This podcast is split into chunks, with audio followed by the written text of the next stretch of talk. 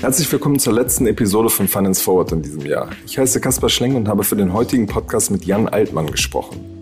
Geldanlage ist ein Thema, was die Menschen gerade um Weihnachten und Anfang des neuen Jahres besonders beschäftigt. Traditionell ist das Interesse groß und die Anlage-Fintechs erleben einen wahren Boom. Jan Altmann hat in dieser Zeit viel zu tun. Er ist nämlich ETF-Experte des Portals Just ETF. Schon vor einiger Zeit habe ich mit ihm über einen großen Trend gesprochen, nämlich Krypto-ETFs. Es wurden kürzlich in den USA drei solche ETF-Angebote zugelassen und der Markt hat erstmal euphorisch reagiert. Wie das Ganze funktioniert und was die Probleme sind und was es für Alternativen gibt, die sich auch in Deutschland handeln lassen, darüber habe ich mit Jan schon vor einiger Zeit gesprochen. Bevor es losgeht, aber einen kurzen Hinweis von unserem Werbepartner. Gerne möchte ich euch heute unseren Werbepartner Frank vorstellen. Frank ist ein rein digitaler Mobilfunktarif. Das heißt, der gesamte Prozess läuft super simpel direkt über die App, von der Bestellung bis zur Bezahlung. Das Ganze funktioniert sowohl mit normaler SIM als auch mit der neuen eSIM. Das Angebot des Frank-Tarifs umfasst 5 GB Datenvolumen und AllNet Flat im besten D-Netz. Der Tarif ist monatlich kündbar, es gibt keine versteckten Kosten oder Zusatzoptionen. Und ich habe auch noch ein Add-on für euch Finance Forward-Hörer. Mit dem Code FINANCE gibt es monatlich satte 6 GB statt 5 GB Datenvolumen und nur noch bis Ende des Jahres, also bis zum 31.12.2021, gibt es sogar noch den ersten Monat komplett gratis dazu. Schaut euch das gesamte Angebot doch einmal auf frank.de an. Ich buchstabiere euch das noch einmal. f-r-a-e-n-k.de. Und nicht vergessen, mit dem Gutscheincode FINANCE gibt es ein Gigabyte on top. Viel Spaß! Hallo Jan, herzlich willkommen bei Finance Forward. Ja, vielen Dank für die Einladung.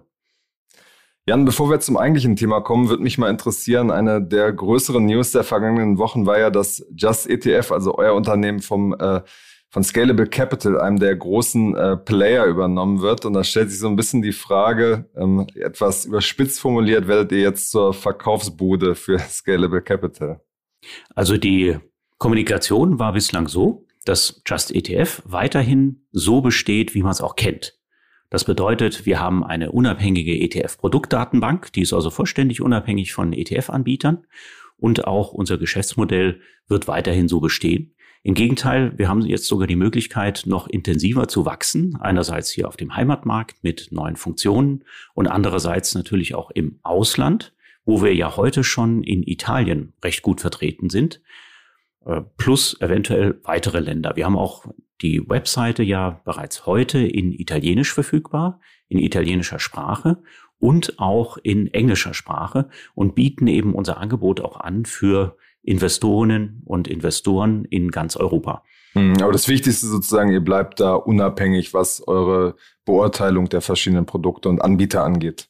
Ja, selbstverständlich. Also das wird mhm. weiter erhalten und das, das äh, folgt auch den vorhandenen und frei kommunizierten Regeln, die man auf unserer Webseite auch nachlesen kann, was zum Beispiel den Brokertest angeht äh, und natürlich auch für die ETF-Analyse, für die äh, ich und mein Kollege Thomas Letsche maßgeblich sind. Hm. Genau, wir wollen heute ein bisschen über ein großes Thema der vergangenen äh, Wochen und Monate sprechen, nämlich äh, Bitcoin-ETFs. Ähm, da gab es ja, ja ein, ein großes Thema und erstmal, du beschäftigst dich schon seit Jahren mit dem Thema ähm, ETFs. Ähm, wie, wie kamst du dazu und wie, wie lange bist du schon irgendwie dabei und verfolgst das? Also ich war in den heißen Jahren äh, ab 1998 bei der Deutschen Börse beschäftigt und habe dort das ETF-Handelssegment eingeführt im Jahr 2000. Das heißt, die ganzen Regeln, äh, die Emittenten rangeführt. Und äh, da ging es wirklich erstmal nur um ETFs, also um Fonds, um börsengehandelte Indexfonds, die ähm, liquide an der Börse gehandelt werden, unter Zuhilfenahme von Market Makern, sodass der Preis also möglichst nah an einem Index liegt. Und das hat auch ganz gut geklappt. Das ETF-Segment gibt es heute in fast unveränderter Form und das macht so 15 Prozent in guten Zeiten des Xetra-Handels mittlerweile aus hat also auch eine wirtschaftliche Bedeutung für die Börse gewonnen. Und mit der Zeit sind immer mehr Produkte dazugekommen. Also die ETFs haben ja in den letzten 20 Jahren ein steiles Wachstum hingelegt, nicht nur in den USA, wo das Produkt eigentlich herkommt, sondern eben auch in Europa. Also in Europa sehen wir heute ETF-Assets von deutlich über einer Billion Euro verwalteten Vermögen. Das ist schon ein signifikanter Wert. Und äh, im Zuge dessen kamen eben viele Produkte dazu, auch über welche, die wir jetzt demnächst in den nächsten Minuten reden werden, die zum Beispiel Werte abdecken, die nicht börsennotierte Unternehmen enthalten, sondern zum Beispiel vielleicht Rohstoffe, Gold in 2004 kam auf den Markt in Europa. Äh, in ähnlicher Konstruktion kommen jetzt auch Produkte auf den Markt, die nicht in Fondsform, sondern in Fonds, äh, in, in äh, Format eines ETNs oder ETCs entsprechende Basiswerte abbilden und die auch tatsächlich physisch verwalten. Also mhm. auch das ist nicht so viel anders als ein ETF selber. Es fehlt nur ein wesentlicher Teil, das ist eben die Eigenschaft des Fonds. Und äh, ja, dieser wesentliche Teil zu unterscheiden, das ist ganz wichtig. Ja, aber wie gesagt, ich bin also seit äh, quasi 21 Jahren mit ETFs befasst, habe das dann bei der Börse äh, drei Jahre lang noch gemacht, bin dann als freier Berater für ETF-Anbieter und Fondsvertrieb tätig gewesen und jetzt bin ich seit über drei Jahren bei Just ETF tätig, der unabhängigen Verbraucherplattform für ETFs in Europa. Hättest du denn damals, als du gestartet bist, erwartet, dass das mal so ein großes Thema irgendwie wird? Also wir haben natürlich beim Start immer in die USA geschielt. Und äh, tatsächlich haben wir uns sogar ein noch stürmerisches äh, Wachstum zu Anfang erwartet. Allerdings hing das auch ein bisschen mit der Börsensituation zusammen. Erinnern wir uns kurz, wo waren wir im Jahr 2000? Im April, am 11. April 2000 wurden die ersten ETFs gelistet in, äh, an der Frankfurter Börse in Europa. Das heißt, die Frankfurter Börse oder deutsche Börse war da auch Vorreiter. Und das war direkt auf dem Peak des neuen Marktes. Danach ging es nur noch bergab im neuen Markt. die Tech-Bubble ist geplatzt. Und ähm, jeder wollte sich nur noch mit der geplatzten Tech-Bubble befassen, aber nicht mit so zwei erstmal relativ langweilig aussehenden Indexfonds auf 50 europäische Large Caps. Das ganze Thema hat dann ein bisschen allerdings in Fahrt gekommen, als dann ein Anbieter auf den Markt kam. Damals hießen die Indexchange Beginn 2001, die dann auch im Handel einiges bewegt haben. Das heißt, da haben die Handelshäuser auch gemerkt, auch mit ETFs kann man ja ganze Menge Handel betreiben. Und so hat das Ganze an Dynamik gewonnen. Neue Anbieter kamen hinzu. Aber das ganze Thema äh, hat sich tatsächlich für fühlbar für private Anlegerinnen und Anleger erst so in den letzten zehn Jahren entwickelt. Hm. Aber mit, mit was für Wachstumsraten habt ihr da am Anfang gerechnet, wenn du sagst, ähm, ja, ihr, ihr seid da eigentlich von einem noch stürmerischen Wachstum ausgegangen? Also wir waren schon mal froh, äh, dass das äh, Wachstum dann hinauslief auf 5 äh, Milliarden Assets under Management nach zwei Jahren. Und prognostiziert wurde immer deutlich mehr natürlich. Und jetzt liegen wir bei über einer Billion. Das ist auch heute noch ein relativ kleiner Anteil, wenn man das vergleicht, an den aktiven Fonds. Also aktive Fonds in Europa vereinen ein Volumen, je nach Marktsituation, von so rund 9 äh, Billionen, 10 Billionen äh, Euro. Und ETFs machen da eben wirklich unter einem Zehntel heute noch aus. Wird sich das in den nächsten Jahren ähm, aus deiner Sicht ähm, drehen oder anfangen zu drehen? Also das ist ein kontinuierlicher Prozess und der wird sicherlich auch nach heutigen Erwartungen exponentiell verlaufen. Denn die Zuflüsse in neue Produkte, die gehen überproportional in ETFs. Also der Trend ist eindeutig, ETFs werden immer bedeutender, aber um eben von diesen unter 10 Prozent auf 50 Prozent zu kommen, da werden sicherlich äh, noch ein paar Jahre vergehen, wenn nicht ein ganzes Jahrzehnt. Hm. Siehst du das denn problematisch? Da gibt es ja immer mal wieder die Diskussion drüber, haben wir irgendwie zu viele ähm, passive Anleger am Markt?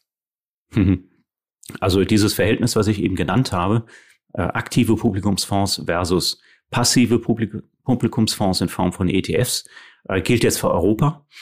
Und tatsächlich äh, gibt es also überhaupt keine Veranlassung, äh, dass es zu viele passive Anleger in Europa gäbe. Die Behauptung ist wirklich geradezu bizarr. Vor allen Dingen, wenn man sich mal anschaut, wie viel Volumen ist in ETFs weltweit investiert, das sind so neun Billionen US-Dollar. Davon etwa sieben Billionen US-Dollar in Aktien-ETFs weltweit, also inklusive der europäischen ETFs. Und die Marktkapitalisierung des weltweiten Aktienmarktes, die liegt ja weit über 100 Billionen. Also wie sollen ETFs bitte sehr den Markt so maßgeblich beeinflussen? Einzelne Einflüsse ähm, mag es geben bei Märkten, die deutlich enger sind. Also speziell zum Beispiel bei Themen-ETFs, die gerade en vogue sind. Wenn ich also in Clean Energy investieren will. Ja, Wasserstoff, ne? Ja, Wasserstoff-ETFs, also alles, wo so eine Geschichte dahinter steckt. Daraus macht man einen Index und ein Themeninvestment. Läuft sehr gut bei privaten Anlegerinnen und Anleger. Aber das sind natürlich sehr spitze Indizes. Die enthalten also selten mehr als 150 Unternehmen. Und dass da ein Preiseffekt stattfindet durch die einfache Zugänglichkeit über ETFs, äh, das kann man durchaus diskutieren. Aber das wirklich ähm, zu behaupten bei Indizes wie dem S&P 500, das ist wirklich bizarr. Hm. Aber du nimmst die Diskussion ja auch wahr, oder? Also ähm ja, die Diskussion ist äh, fortlaufend. Und äh, es gibt natürlich auch Interessensträger, die einen Haufen Geld verdienen mit dem Asset Management in nicht passiven Produkten, die äh, ein sehr hohes PR-Budget haben und entsprechende Argumente in den Markt bringen. Das muss man klar sehen. Ja, das ist interessensgesteuert. Und wer da in den USA vor allen Dingen immer das große Wort führt, das sind meistens Hedgefondsmanager, die völlig intransparente Vehikel betreiben, die eigentlich für die Bewegung an den Märkten verantwortlich sind. Ähm, ETFs sind unter die Lupe genommen worden aufgrund dieser ganzen Argumente vor einigen Jahren von äh, dem BIS, also dem ja, Zentralinstitut der Zentralbanken, könnte man ungefähr sagen, aber auch der Deutschen Bundesbank. Und die sind dann draufgekommen, äh, dass ETFs also in keinster Weise irgendwie den Markt beeinflussen. Im Gegenteil, die passiven Anleger sorgen eigentlich eher für Ruhe an den Märkten und senken die Volatilität etwas. Hm. Genau, wir wollen heute noch mal ein bisschen tiefer einsteigen bei den ETFs, die es spezial, speziell für äh, Kryptoanlagen gibt. Und da gab es ja vor ein paar Wochen die große Nachricht, dass in den USA jetzt ähm, die SEC drei Krypto-ETFs äh, zugelassen hat nach einer sehr langen ähm, Phase, wo sie sich das angeschaut haben. Da liegen ja praktisch äh, Futures äh, drin, also Zertifikate, die den Preis abbilden und nicht quasi tatsächliche, also die, die ETFs kaufen nicht tatsächliche Kryptowährungen. Wie funktioniert das genau? Ja, da vielleicht vorausgeschickt, äh, ganz kurz. Also die SEC ist die Zulassungsbehörde in den USA. Da muss jeder, jedes neue Produkt durch einen Prozess durch. Und diese Anträge bei der SEC, äh, die laufen über ein entsprechendes Verfahren. Man muss also für jedes Produkt einen entsprechenden Antrag stellen und die SEC prüft das. Und eine besondere Sorge der SEC war, Kryptowährungen haben ja eine Marktkapitalisierung heutzutage von zwei bis drei Billionen äh, US-Dollar. Das ist relativ wenig mal im Verglichen, äh, verglichen zur Kapitalisierung bei Aktien. Und der US-Markt ist ein riesiger Markt. Ja, das sind äh, sehr, sehr viele Haushalte. Mit äh, einem, einer Genehmigung kann die SEC also quasi den Zugang für sehr, sehr viele Haushalte und institutionelle Anleger gewähren, in den Kryptomarkt zu investieren. Und die größte Sorge offenbar bei der SEC war, dass dadurch ein enormer Preiseffekt entsteht bei den Kryptowährungen. Also die werden für nicht liquide genug gehalten. Und so hat man entschieden, man erlaubt den Krypto-ETFs in den USA nur und ausschließlich Derivate zu verwenden, die als liquide gelten, also börsenhandelsfähig. Die werden an einer großen amerikanischen Terminbörse gehandelt und äh, wurden ja auch von der SEC übrigens genehmigt, diese Kryptoderivate. Ähm, in dem Fall auf den, auf den Bitcoin. Und deswegen dürfen die ETFs die darauf aufgelegt wurden, wirklich ausschließlich nur Terminmarktderivate auf Kryptowährungen enthalten. Da sind, die sind also auch nicht physisch hinterlegt mit entsprechenden Kryptowährungen, sondern da sind nur Derivate drin. Das muss man sich vor Augen halten. Hm. Was für, für Vor- und Nachteile hat so eine Konstruktion aus seiner Sicht? Es wird ja von vielen Leuten aus der Kryptoszene auch kritisch gesehen, diese Verpackung, sage ich mal. Ja, also so eine Verpackung ist äh, eigentlich nur was wert, wenn der ETF äh, tatsächlich schafft, den Kryptopreis möglichst genau abzubilden. Das ist ja die Erwartung der meisten Investorinnen und Investoren. Und äh, bei Derivaten kann das durchaus äh, davon deutlich abweichen. Und das liegt, man sieht das sehr genau bei den Rohstoff-ETFs, die mit ganz ähnlichen Konstruktionen arbeiten. Ja, die investieren ja auch nicht in physische Rohstoffe. In einem Rohstoff-ETF ist äh, der lagert das Öl nicht in Öltanks irgendwo, sondern der arbeitet mit wahren Terminkontrakten und die Bitcoin-ETFs sind eigentlich ganz ähnlich konstruiert. Und ein Derivat, ein Future, hat eben die Eigenschaft, dass der Kontrakt irgendwann ausläuft. Das bedeutet, man muss ihn irgendwann erneuern. Man hat ihn also zu einem bestimmten Preis gekauft, äh, zu einer bestimmten äh, Preiserwartung der Kontrakt läuft aus und wenn der Markt sich ganz woanders hindreht, dann muss ich einen Anschlusskontrakt kaufen. Und äh, diesen Effekt, äh, wenn der Anschlusskontrakt eben teurer ist, den nennt man Rollverlust. Und diese Rollverluste, die treten ganz offensichtlich auf in dem Bitcoin-ETF äh, oder den Bitcoin-ETFs, die in den USA entsprechend gestartet wurden. Kann auch positiv sein, mal, ja, aber in einem Markt, der wächst ist es im Moment äh, relativ unwahrscheinlich. Und damit müssen eben Bitcoin-ETF-Investoren in den USA auch rechnen. Hm. Also die Entfernung vom Spotpreis, äh, wie auch immer es den geben sollte für Kryptowährungen, ähm, die ist schon vorgezeichnet. Im deutschsprachigen Raum gibt es ja die sogenannten ETNs, du hast sie gerade schon, schon angesprochen, schon auch seit einer längeren Zeit. Wie unterscheiden die sich jetzt von diesem amerikanischen Konstrukt? Die ETNs, die hier verwendet werden, ähm, die tragen eben nicht das F hinten im Namen. Da ist also kein Fonds hinterlegt, sondern eine privatrechtliche Konstruktion. Da wird also eine Spezialgesellschaft extra eigens für das Investment gegründet.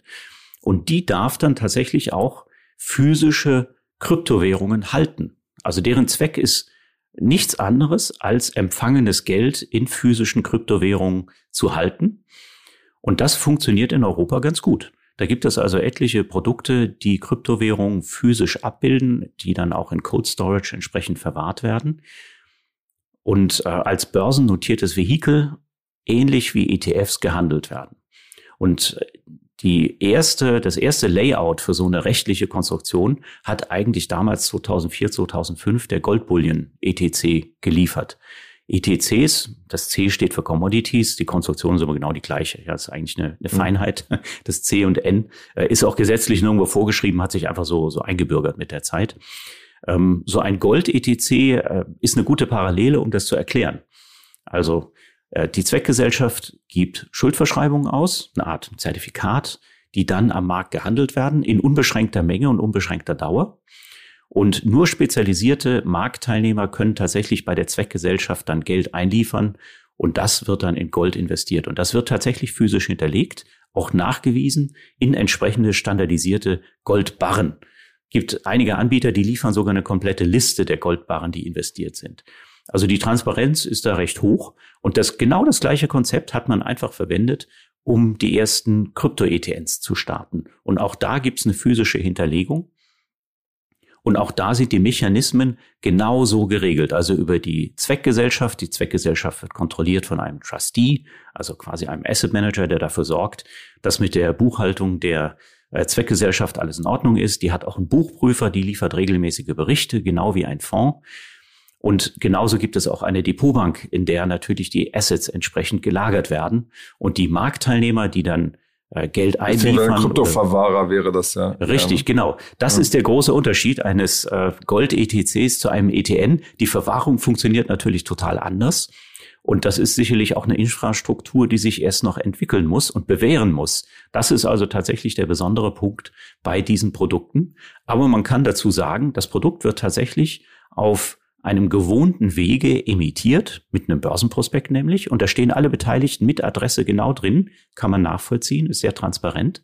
Und es wird in institutioneller Art und Weise entsprechend eingekauft, diese Kryptowährung, und dann verwahrt von einem Verwahrer, der auch mit, wie gesagt, Adresse und Name in dem Börsenprospekt enthalten ist. Also es ist eine institutionelle Lösung und der Handel der Schuldverschreibung, der eigentlichen Wertpapiere, ja, der erfolgt in genau gleicher Form wie beispielsweise bei Gold-ETCs und im Prinzip auch bei ETFs. Hm. Wie groß ist dieses Segment mittlerweile schon? Also wir zählen da so ungefähr zwei bis äh, drei Billionen, äh, ja, Billionen Assets under Management dafür. Zwei bis drei Milliarden, Billionen. Milliarden, Entschuldigung. Milliarden, ja. Milliarden, hm? okay. Milliarden, und wer, Billionen, da kann man schon mal durcheinander kommen, ja. ja das stimmt. Also die gesamte Marktkapitalisierung von Kryptowährungen ist ja gerade mal zwei bis drei Billionen, äh, wenn ich ja. richtig informiert bin. Und wer sind da so die, die großen Anbieter? Also 21 Shares ist ja zum Beispiel relativ äh, prominent in der Szene. Wer sind da ähm, sozusagen die, die Anbieter, die du auf dem Schirm hast? Also vielleicht kurz von der Genese her. Ähm, der älteste Anbieter in dem Feld ist die Firma CoinShares, äh, die aus äh, Skandinavien kommen. Und die haben tatsächlich schon recht früh an der skandinavischen Börse ähnliche Produkte gestartet. Die waren allerdings zu dem Zeitpunkt wohl auch aus Liquiditätsgründen nicht vollständig hinterlegt mit entsprechenden äh, Code Storage Kryptowerten. Die haben einen großen Teil über Derivate abgebildet und die Konstruktion war auch jetzt nicht so, dass man sie ganz über, äh, über ganz Europa hätte ausrollen können. Aber CoinShares war hier der Pionier. Und der zweite, der dann in den Markt eingetreten ist, war 21 Shares in der Schweiz. äh, ist auch hervorzuheben. Und da mussten also wirklich viele Fragen geklärt werden, ähm, bis hin zum Clearing-Institut, was erlauben muss, dass da tatsächlich auch Kryptowährungen genutzt werden als Underlying für diese Zweckgesellschaft. Und das hat 21 Shares in der Schweiz erstmal durchgefochten. In Deutschland auf Xetra war der Vorreiter die Firma Hahn ETF, die ETFs auflegt für Drittparteien. Und da gibt es tatsächlich die äh, einen Bitcoin oder auf äh, Kryptowährung spezialisierten Anbieter, der zusammen mit Hahn ETF dann auch das erste Produkt auf Xetra gelauncht hat. Und auch da war der Clearer, in dem Fall die Firma Clearstream, die zur deutschen Börse gehört, erst ein bisschen zurückhaltend. Ähm, und nach einigen Diskussionen wurde das Produkt dann auch auf Xetra gelistet. Das erklärt zum Beispiel auch, weshalb 21 Shares in der Schweiz auf jede Menge Kryptowährungen entsprechende Tracker auflegen konnte ähm, und auch ein äh, entsprechendes Hodelprodukt dort betreibt. Und auf Xetra war man da zurückhaltender. Da hat der Clearer gesagt, wir machen erstmal nur äh, wirklich Bitcoin und seine Forks und äh, Ethereum, also den Ether und erstmal keine anderen Kryptowährungen. Das hat sich mittlerweile erleichtert und wir sehen also auch viele Produkte, die 21 Shares aus der Schweiz hier auf Xetra gebracht hat, mittlerweile hier handelbar für deutsche Anlegerinnen und Anleger. Hm. Die, die Produkte unterscheiden sich ja zum Beispiel bei den Gebühren. Ähm, wie sieht es da aus und wie unterscheiden die sich sonst? Also ähm, kann ich da einfach einen je nach Gebühr aussuchen? Also die Gebühren sind jetzt vielleicht ein bisschen anders äh, als für jemand, der direkt in Kryptowährungen handelt. Was tritt an Gebühren auf? Also einerseits habe ich ein börsennotiertes Instrument und ein Produkt selbst. Im Produkt selber treten Gebühren auf, einfach für die Verwaltung und Finanzierung dieses Produktes. Das sind in erster Linie sind das Fixkosten, die sich dann ähm, vermindern, je größer das Produkt wird. Da wir noch relativ zu Anfang stehen, sind da die Vorteile noch nicht so groß. Und das bedeutet, die Gebühren liegen also sehr, sehr deutlich über dem, was man für ETFs gewöhnt ist. Also bei Aktien-ETFs, da rede ich von jährlichen Verwaltungsgebühren, die sich der ETF-Anbieter aus dem äh, Fondsvolumen entnimmt, von so 0,23 Prozent Volumengewichtet, jetzt gerechnet bei Bond-ETFs ähnlich. Ähm, bei Kryptowährungen ist man da aber leicht dabei. Äh, so die günstigeren Bitcoin-ETF-Tracker, die kosten so 0,95 Prozent. Äh, das geht aber hoch bis 2,5 Prozent die sich die Krypto, äh, die Anbieter von Krypto-ETNs aus dem Fondsvolumen beziehungsweise aus dem ETN-Volumen äh, pro Jahr entnehmen. Hm. Aber sonst unterscheiden sich die, die Angebote, wenn ich mir jetzt ein ETN hole, nicht großartig, oder? Na gut, die Struktur, die sind nicht so klar geregelt in Europa für entsprechende ETNs. Das heißt, der eine hat dann eben mal äh, die Depotbank in Liechtenstein, der andere hat sie in der Schweiz oder auf äh, den Kanalinseln. Also da gibt es entsprechende Unterschiede und auch das Ökosystem der der Anbieter, die für Verwahrung und Transaktionen genutzt werden, äh, ist unterschiedlich. Genauso der Sitz der Zweckgesellschaft. Also zum Beispiel beim Hahn-ETF-Produkt ist das eine Firma, die hier in der Nähe von Frankfurt sitzt, die dafür verantwortlich ist, dass das Cold Storage auch ordentlich gehalten wird. Bei 21 Shares ist es wiederum ähm, ein anderer Anbieter, der von denen genutzt wird. Hm. Jetzt mal sozusagen, wenn man ein bisschen rauszoomt, warum sollte man das eigentlich machen? Warum kauft man sich nicht ähm, direkt ein, ein Bitcoin bei zum Beispiel der Börse Stuttgart oder so? Weil ich meine, ja, da hat man diese Gebühren ja nicht. Da zahlt man, wenn man kauft, quasi den Spread und die Gebühr, aber sonst halt keine, hat man keine Gebühren.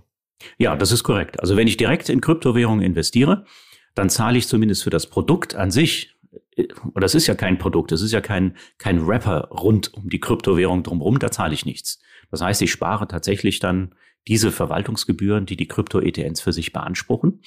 Ich zahle aber natürlich auch für den Handel. Ja, also im äh, Kryptohandel ist es ja auch Usus, da entsprechende Spreads zu verlangen. Die können jetzt standardisiert sein, wie bei der Börse Stuttgart. Das kann aber auch erheblich mehr sein, je nachdem, an welcher Kryptobörse ich so aktiv bin. Und das Gleiche gilt auch für den Handel über eine institutionale, äh, institutionalisierte Börse, wie jetzt beispielsweise Xetra. Ja, auch da gibt es Spreads.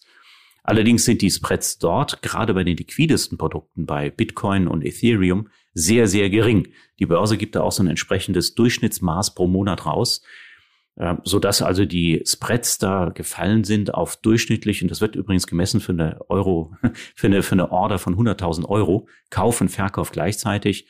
Äh, das sind Spreads, da bewegen wir uns bei 0,2 Prozent etwa.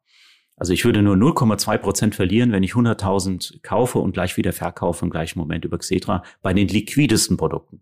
Wenn ich mir aber angucke, was es da eben noch so gibt, relativ kleine Produkte auf ähm, eher Nischen-Krypto, was heißt Nischen, also in eher weniger bekannte Kryptoprodukte außerhalb der Bitcoin und äh, Ethereum äh, dann bezahle ich da auch deutlich höheres Spreads und da muss ich für jede Order auch genau darauf achten und sollte auch mit einem Limit da entsprechend agieren. Also ich habe auch Handelskosten. Aber du hast ja gefragt nach dem Unterschied. Warum soll ich das jetzt eigentlich machen? Warum sollte man das ja, machen? Genau. Ja. Also die Zugänglichkeit ist natürlich viel einfacher. Also ich kann mir für Kryptowährung gut, da kann ich mir die Bison abladen und rucki zucki starten mit dem Handel. Das ist super einfach.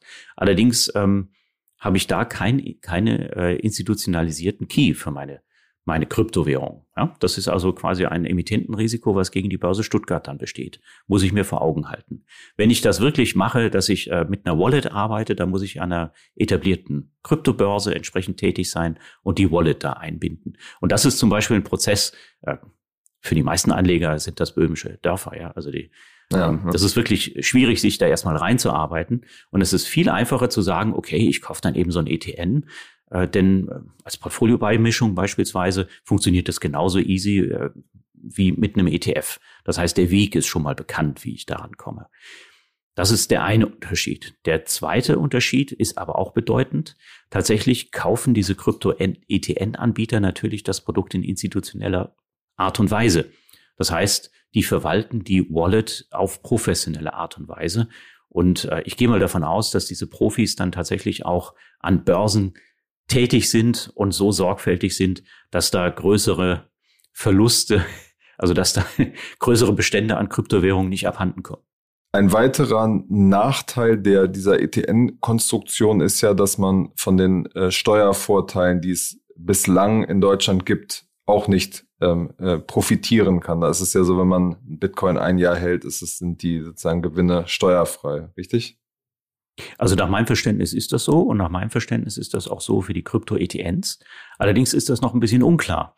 Und äh, weil das unklar ist, nehmen die Broker, die Online-Broker, das sind also keine Kryptobörsen, sondern eben Online-Broker, an denen man äh, Wertpapiere wie ETFs eben handeln kann, nehmen da auch die Abgeltungssteuer, da kommt noch der Soli oben drauf, für Erträge, die man erzielt. Das heißt, wenn ich mir so eine entsprechende, äh, entsprechendes Krypto-ETN kaufe, dann erziele ich ja erstmal keinen Ertrag. Der Ertrag ist ja rein virtuell, ja, ich erziele Buchgewinne und erst bis ich den Ertrag realisiere, dann wird die entsprechende Abgeltungssteuer erhoben und es wird noch so eine, eine Art, ja, Ausschüttung gibt's ja nicht, äh, daher wird so eine Art Vorabpauschale erhoben. Aufgrund der Zinssituation äh, ist sie in der Berechnung aber null, sollte also keine Rolle dabei spielen, aber damit muss ich rechnen, ja. Hm. Warum ist das noch unklar? Du sagst ja, eigentlich sollte das auf ETNs auch zutreffen. Also in der deutschen Steuerverwaltung hat es 14 Jahre gedauert, bis ähm, Krypto, äh, bis äh, Gold-ETCs tatsächlich so behandelt wurden wie physisches Gold. Also da musste wirklich der Bundesfinanzhof ähm, vor einem Jahr erstmal sagen, ähm, die sind gleichwertig mit dem Investment in physisches Gold. Vorher hat man sich mit einer Hilfskonstruktion beholfen. Äh, da wurde Gold ausgeliefert physisch und dann hat man gesagt, also für die Produkte, die das gewähren, tun nicht alle über Gold, äh, da gewährt man den äh, entsprechenden Steuervorteil oder die Behandlung nach dem entsprechenden Einkommensteuergesetz, dass also nach einem Jahr Haltedauer die Gewinne steuerfrei sind.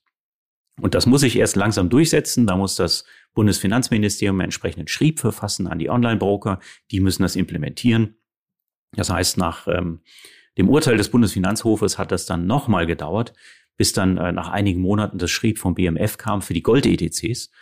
Ja, und äh, wie das bei Kryptos äh, jetzt jeweils der Fall ist, ich denke mal, das halten die Broker äh, so, dass sie auf jeden Fall auf der sicheren Seite sind. Mhm. Oder es zeichnet sich jetzt noch nicht ab, äh, dass es da schon Bewegung gibt und sich in den nächsten Jahren was ändert. Also das vorhandene Urteil des äh, Bundesfinanzhofes, das könnte man auch anwenden auf jedes andere Edelmetall und auch auf physisch gehaltene Kryptowährungen. Äh, aber das wird man wahrscheinlich erst sehen in entsprechenden Gerichtsprozessen. Und in Deutschland ist es ja auch so, ähm, da gibt es eine entsprechende Praxis und jedes Finanzamt macht es dann aber eben doch so, wie es für richtig hält. Ähm, bei den Gold-ETCs ist mittlerweile sind diese Unklarheiten äh, geklärt. Bei Krypto wird das sicherlich noch eine Weile dauern. Mhm. Also tatsächlich ist eben so, wenn ich Kryptos an einer Kryptobörse handle, dann gibt es kein automatisiertes Steuerreporting bisher, jedenfalls nach meinem Wissensstand.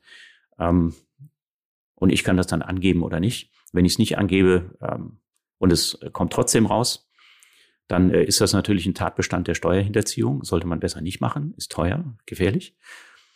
Ähm, und mit der Abgeltungssteuer könnte man fast schon sagen, naja, da bin ich irgendwie schon so ein bisschen so auf der sicheren Seite. Hm.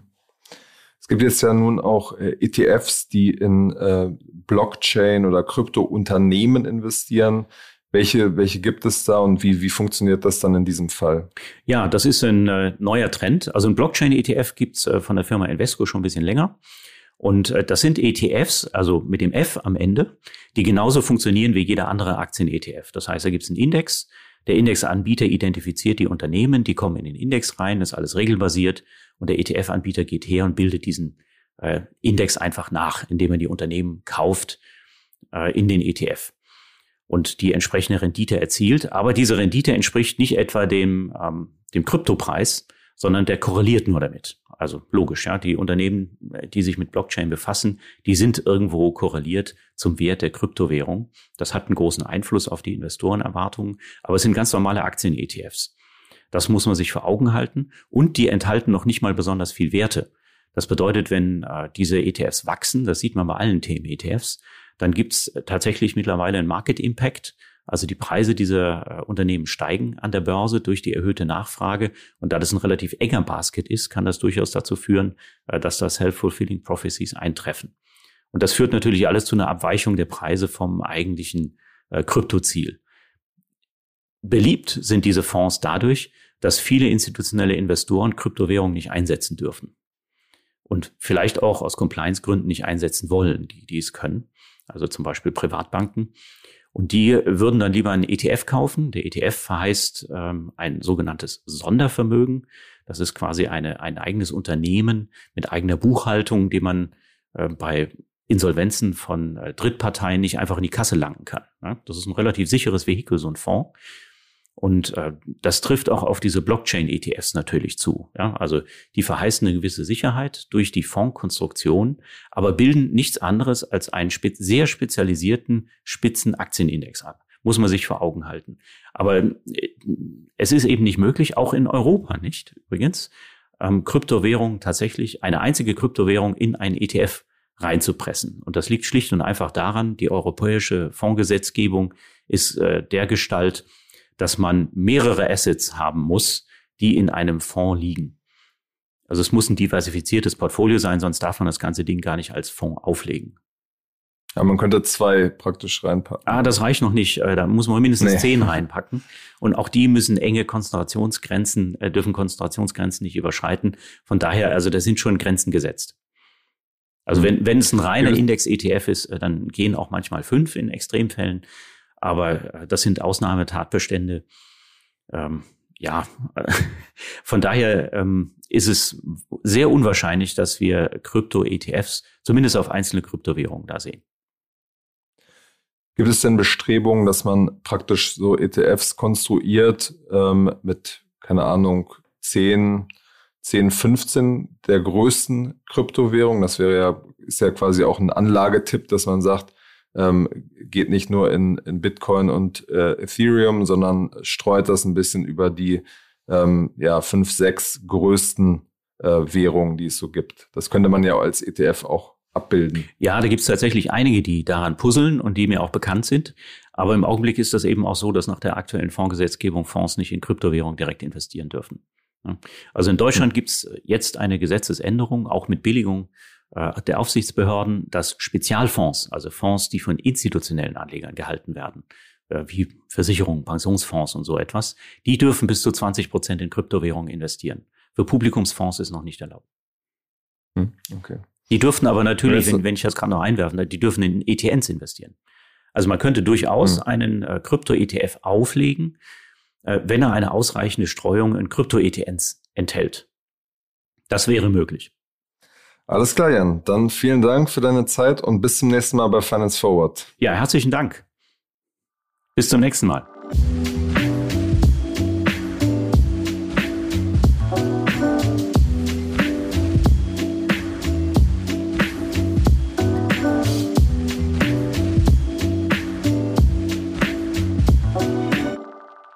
Dieser Podcast wird produziert von Podstars bei OMR.